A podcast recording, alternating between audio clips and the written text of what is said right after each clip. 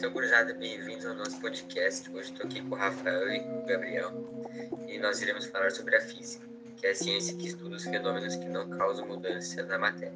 Rafael, me diz aí os principais ramos da física. Os principais ramos da física são a mecânica, que estuda os fenômenos provocados pelo movimento, a ótica, que estuda os fenômenos provocados pela luz, a termodinâmica, que estuda os fenômenos provocados pelo calor, a ondulatória, que estuda os fenômenos provocados pelas ondulações no meio ambiente, e a elétrica, que estuda os fenômenos provocados pela eletricidade. Gabriel, pode dar exemplos sobre os ramos da física? Sim, a mecânica são os movimentos dos planetas, ou quando jogamos futebol. A óptica é quando nos olhamos no espelho ou quando vemos nosso reflexo em um lago. Na termodinâmica temos o efeito estufa. A ondulatória são as ondas do mar ou o som. E na elétrica, a eletricidade e os raios. Também temos a magnética, né, gurizada, que estuda os fenômenos provocados pelo magnetismo, como por exemplo, os ímãs.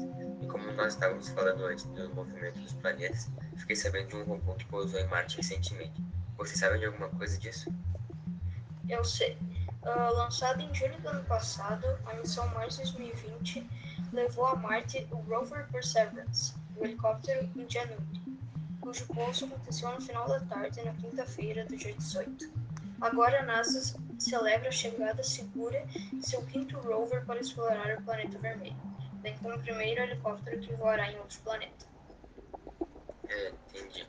Mas voltando para o assunto da física, e quanto ao método científico, O método científico é basicamente um conjunto de regras para se realizar uma experiência, com o objetivo de produzir um novo conhecimento, além de corrigir conhecimentos que já existem. o método científico é dividido em cinco etapas, né? Observação, problema, hipótese, experimento e teoria. Ou seja, tu tem que observar para encontrar um problema, encontrar uma hipótese para resolver ele, realizar um experimento para ter uma teoria no final. Tá, mas e se na etapa de experimentação a hipótese for provada errada? Aí se desenvolve uma nova hipótese para experimentar de novo, e se houver sucesso, se torna uma teoria científica.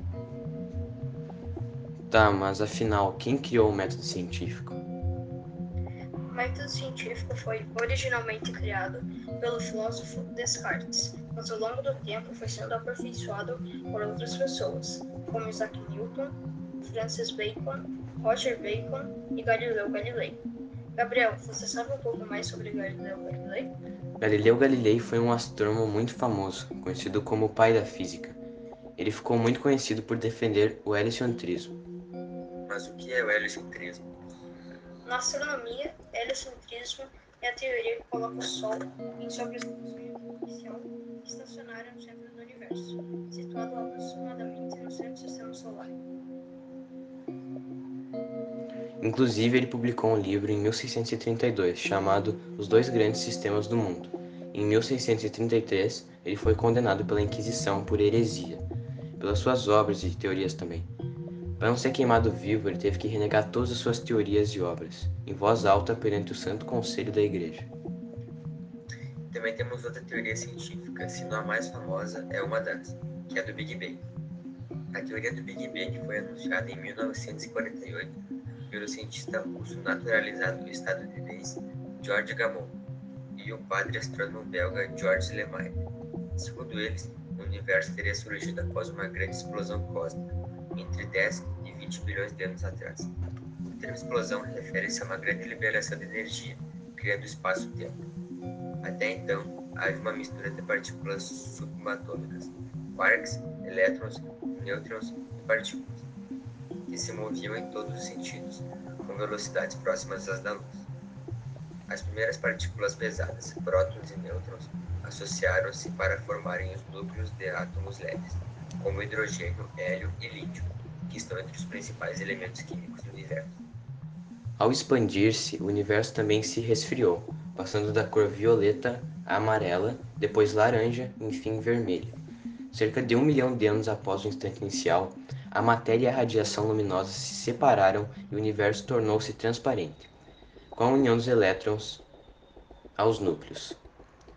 A luz pode caminhar livremente.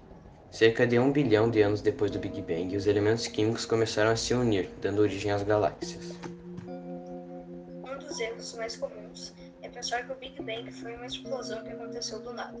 e criou o universo. Mas acontece que a nossa definição de nada é errada. Iremos representar o nada como zero, mas existem outros jeitos de se definir zero, como mil positivo e mil negativo. E foi assim com o nosso universo. As partículas positivas são representadas como nossos planetas e estrelas, e as partículas negativas como a gravidade. Mas no final ainda é zero, que como denominamos antes, é nada.